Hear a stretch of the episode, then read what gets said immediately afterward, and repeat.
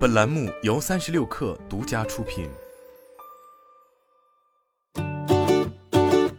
本文来自微信公众号“新零售商业评论”。环境对人的影响是潜移默化的。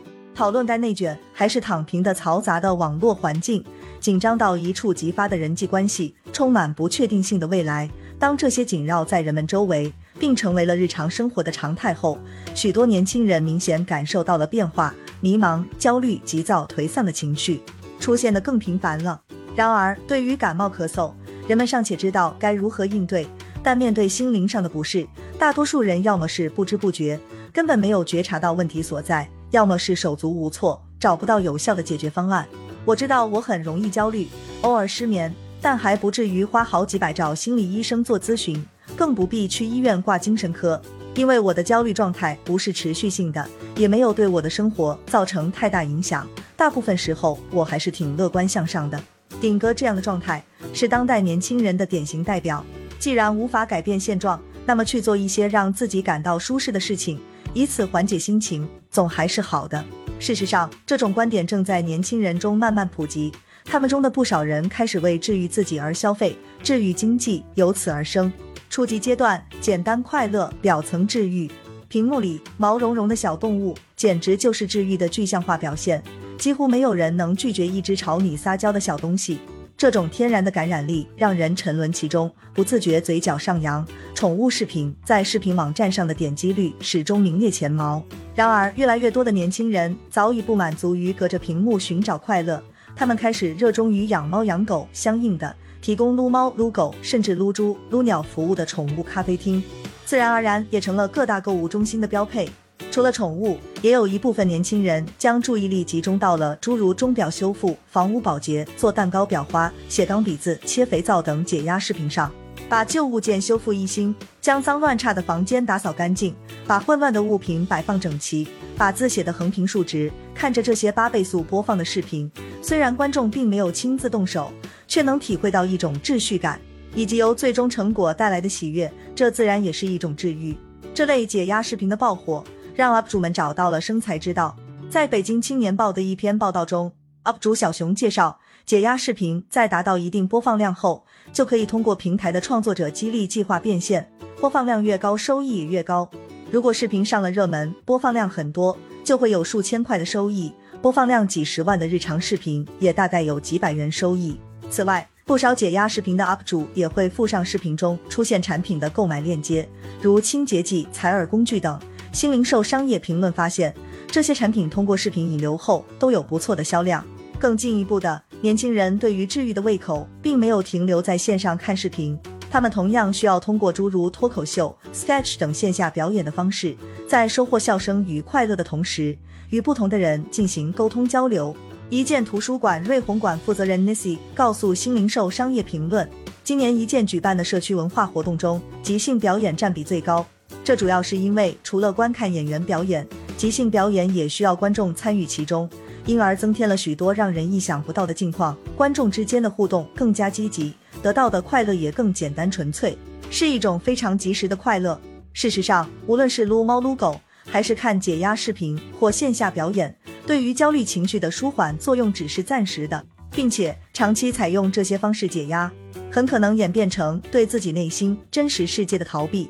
个人发展教练钱不懂告诉新零售商业评论，于是，在年轻人中流行起了诸如正念冥想等更为积极有效的治愈方法。中级阶段，感受宁静，探索自我，许多人会通过潮汐拉冥想、小睡眠 Headspace 等 APP，或者看视频练瑜伽。来学习冥想，其目的并非是想深究人的意识到底是怎么一回事，而只是想安安静静的沉浸在平和的情绪中，享受一段静谧的时光。有时候我会觉得专注于做某件事，哪怕只是专注于呼吸，也是一件治愈的事。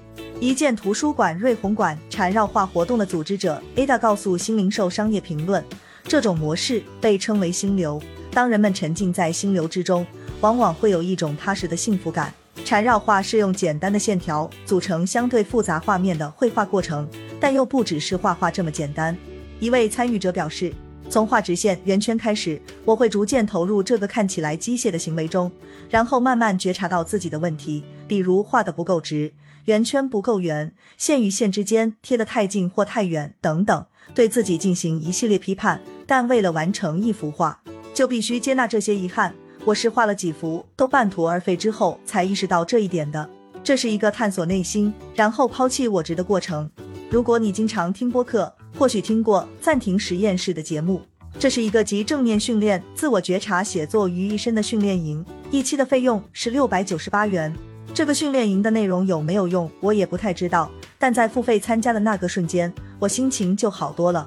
一位消费者在小红书上这么写道：“可能对自己的情绪有所行动，本身就是一次治愈。”今年三月八日，暂停实验室完成了五千万人民币的 A 轮融资。企查查数据显示。大象公会、长岭资本、蓝驰创投都参与过暂停实验室的融资，这并非个例。近几年，我国心理健康行业明显受到了资本的关注。二零二一年心理健康行业洞察报告中提到，在过去的一年里，国内心理健康领域全年融资事件二十五起，涉及二十家企业。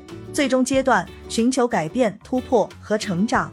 如果说寻找解压疗愈的方式是一种在出现负面情绪后的被动防御，那么在自我觉察之后寻找突破契机，就是一种主动出击式的治愈。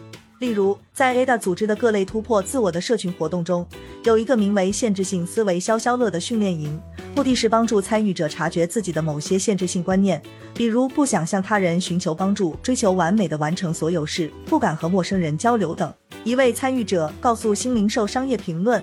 在训练营中，他第一次意识到，原来很多事情不是我不行，而是我其实可以，但我被别的东西影响了，以致觉得自己不行，或是我其实可以不做某件事，是我给自己太多不必要的压力了。在之后的工作生活中，他会经常提醒自己不要自我设限。在上海复旦、交大的 MBA 课程中，有一门体验课程——教练对话，主要是以对话的形式，让学员察觉自己的深层需求。从而突破一些自我设限。一位教练对话课程的受益者告诉《新零售商业评论》，他此前并不相信光靠对话能产生什么实际的作用，但在教练的引导下，他终于理清了自己的思路。现在每次遇到问题，我都会回想之前对话的内容，告诉自己不要慌张，先想想这件事对我到底有什么影响，要怎么解决，而不是先被情绪带动。他认为被各种信息包围的现代人十分需要这样的引导的教练。每次只是简单的反问你一些问题，但背后是有逻辑的。他会从第三方的角度，让你一步一步排除干扰项，看到自己的问题，清晰自己的目标，就是那种悠然见南山的感觉。钱不懂向新零售商业评论解释了其中的原理。它的底层逻辑则是存在主义哲学，接纳并尊重个人，相信每个人有能力和资源进行改变。运用了社会建构学、心理学的焦点解决、认知行为等流派的技术。